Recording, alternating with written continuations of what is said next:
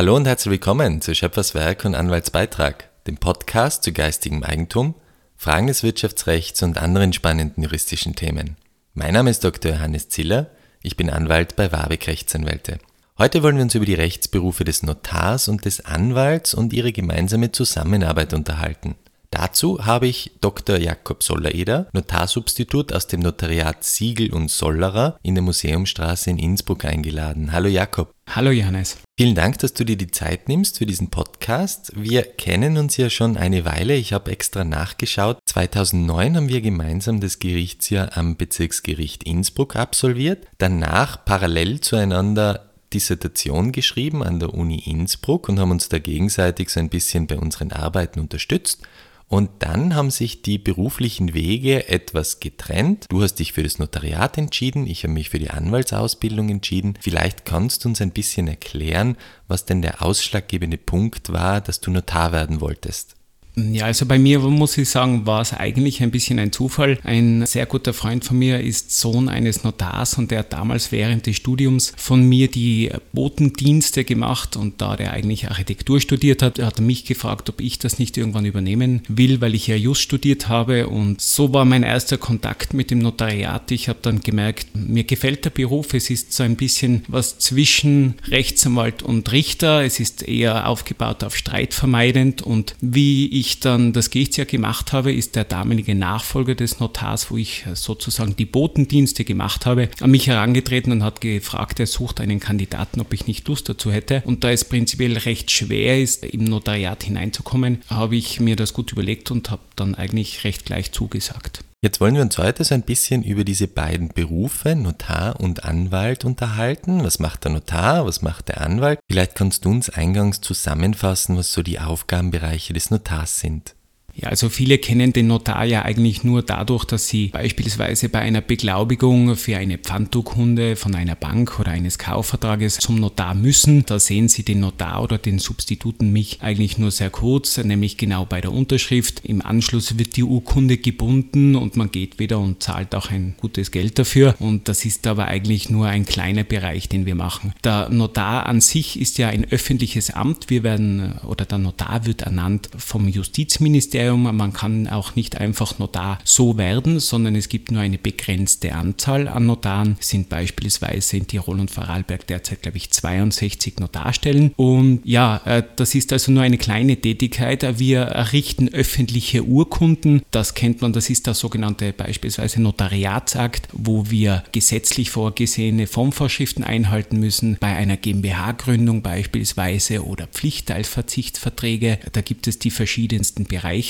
Auf äh, der anderen Seite sind gewisse Tätigkeiten des Gerichts an uns ausgelagert. Auch da kommt man in Kontakt mit dem Notar im Verlassenschaftsverfahren. Das wird durch uns als Notar für das jeweils zuständige Bezirksgericht geführt. Das heißt, die ganze Abwicklung machen wir und erst wenn der Akt sozusagen abgeschlossen ist, geht er wieder zurück an das Bezirksgericht und äh, beenden dann mit dem verfahrensbeendenden Beschluss das Verfahren. Und eine dritte Tätigkeit, die wir machen, da sind wir auch viel in äh, Kontakt und vielleicht auch in Konkurrenz zu Rechtsanwälten, sind die sonstigen Urkunden. Wir errichten Kaufverträge, Mietverträge, Testamente, Vorsorgevollmachten etc. Auch das machen wir. Im Gegensatz zum Rechtsanwalt vertreten wir aber nicht vor Gericht. Das ist einerseits äh, nur sehr eingeschränkt möglich, auf der anderen Seite wird es faktisch auch gar nicht gemacht. Du hast jetzt eigentlich schon ganz perfekt zusammengefasst, was so die Parallelitäten und Unterschiede von Anwälten und Notaren betrifft. Was die beiden Berufe verbindet, ist die Vertragserrichtung, wenn man also einen Immobilienvertrag braucht, einen Gesellschaftsvertrag, vielleicht auch ein Testament oder eine Patientenverfügung, kann man sich ganz frei entscheiden, möchte ich da lieber zum Anwalt gehen, möchte ich lieber zum Notar gehen. Ansonsten kann man es grob so zusammenfassen, dass der Notar eher so eine objektive, überparteiliche Stellung einnimmt, während der Anwalt ganz subjektiv die Interessen seines Mandanten wahrnimmt. Genau, also wir sind laut der Notariatsordnung zur Objektivität auch verpflichtet. Das heißt, wenn wir einen Vertrag machen, schauen wir immer, dass beide Seiten äh, natürlich damit zufrieden sind. Wir sind im Vergleich zu Rechtsanwälten, wie du schon richtig gesagt hast, vielleicht nicht nur eher äh, Vertreter einer, einer Seite, sondern wir probieren sozusagen immer beide Seiten etwas abzudecken. Ein wesentlicher Punkt der Zusammenarbeit zwischen Notaren und Anwälten ergibt sich aus dem Verlassenschaftsverfahren, wo der Notar als Gerichtskommissär tätig wird und quasi dieses Verlassenschaftsverfahren abwickelt und Anwälte dann für einzelne Erben einschreiten und darauf achten, dass einfach deren Rechte gewahrt werden. Das ist aber so ein weites Feld, dass wir dem dann einmal einen eigenen Podcast widmen werden. Ein anderes Feld der Zusammenarbeit ergibt sich immer dann, wenn Anwälte Verträge errichten und vorbereiten und dann noch eine Beglaubigung bzw. ein Notariatsakt beim Notar notwendig ist. Jetzt beginnen wir vielleicht einmal mit den Beglaubigungen. Kannst du kurz erklären, was überhaupt eine Beglaubigung ist und in welchen Fällen so eine Beglaubigung notwendig wird? Also eine Beglaubigung ist sozusagen die Bestätigung von uns der Echtheit der Unterschrift. Man kann sich das in der Praxis so vorstellen, dass der Mandant die Urkunde entweder mitnimmt oder sie wurde vorab beispielsweise vom Rechtsanwalt geschickt. Wir drucken die aus und er unterschreibt diese Urkunde genau vor uns, also in persönlicher Anwesenheit vor mir und er bestätigt mir gegenüber auch, dass er den Inhalt der Urkunde kennt und frei von Zwang unterschreibt. Das Ganze wird dann, das kennen die Zuhörer vielleicht, vielleicht äh, vom Sehen gebunden von unserer Kanzleikraft und es wird eine Klausel hinten angesetzt, wo eben bestätigt wird, dass der Herr XY oder die Frau XY die Urkunde vor uns unterschrieben hat. Das heißt, wir bestätigen, dass wirklich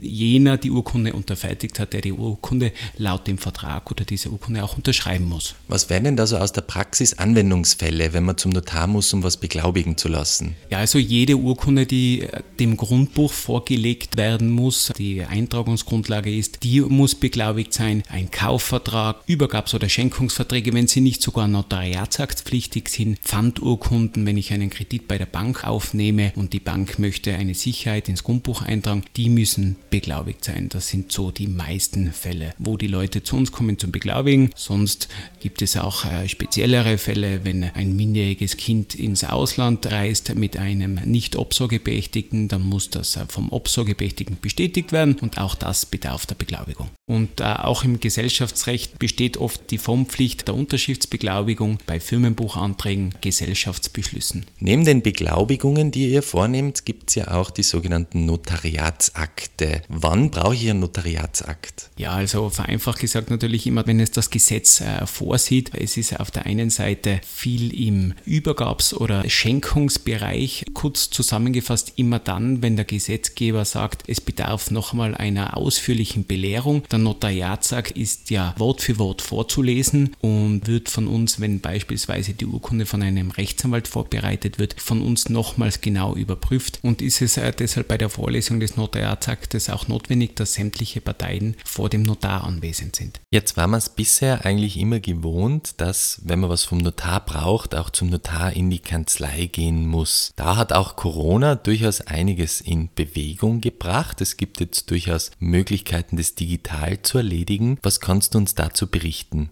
Ja, also da hat der digitale Fortschritt auch äh, bei uns Notaren Einzug gehalten. Es ist inzwischen möglich, dass man sowohl Beglaubigungen wie auch die Errichtung von Notariatsakten digital unterfertigt bzw. macht. Dazu ist es dann nicht mehr notwendig, dass die Personen zu uns in die Kanzlei kommen. Es bedarf ein bisschen mehr an Vorlaufzeit, weil die technischen Voraussetzungen hierfür geschafft werden müssen. Es muss von uns, ohne da jetzt ins Detail zu gehen, ein Datenraum angelegt werden. Kurzum, es erfolgt dann die Unterfertigung im Zuge eines Online-Meetings, WebEx beispielsweise, und wird die Urkunde mittels Handy, A-Trust Handy-Signatur unterschrieben. Es ist also vielleicht nicht für jeden geeignet. Der Schenkungsvertrag mit äh, einer 90-jährigen äh, Person, die jetzt nicht mehr so computeraffin ist, ist vielleicht nicht das Paradebeispiel, aber gerade im Gesellschaftsrecht, wo eine Person im Ausland sitzt oder Beglaubigungen, wo man weiter entfernt von einem Notar ist, da macht das Ganze sehr viel Sinn und das funktioniert eigentlich sehr gut. Meine erste Beglaubigung war mit einer Person, die in Neuseeland gesessen ist. Lieber Jakob, vielen herzlichen Dank für deine spannenden Ausführungen. So abschließend möchte ich schon noch sagen, dass auch wenn es manchmal heißen mag, dass Anwälte und Notare anscheinend äh, so ein bisschen über Kreuz miteinander wären, ich kann das überhaupt nicht bestätigen. Ich habe eigentlich insbesondere natürlich mit dir, aber auch mit allen anderen Notaren, mit denen ich zusammenarbeite, eigentlich immer ein sehr konstruktives und kooperatives Arbeitsklima. Ich hoffe, dass sich die Erfahrungen für dich so ebenfalls decken. Ja, also ich sehe das genauso wie du. Auch wenn die Aufgabenbereiche manchmal unterschiedliche sind, ist, arbeitet man äh, viel überlappend und ich empfinde das zumindest in den größten Teilen der Fälle als sehr angenehm und konstruktiv und ich sehe das eben auch so, dass vier Augen mehr als wie zwei sehen. Ja, vielen Dank nochmal. Wir hören uns dann wieder, wenn wir uns dem Verlassenschaftsverfahren näher widmen werden. Falls Sie noch Fragen, Anmerkungen oder Feedback zum Podcast haben sollten, freuen wir uns immer über ein E-Mail an podcast.warbeck.at. Andere spannende Podcasts zu Business-Themen finden Sie auch auf die Business Lounge.at. Vielen Dank fürs Zuhören und bis zum nächsten Mal.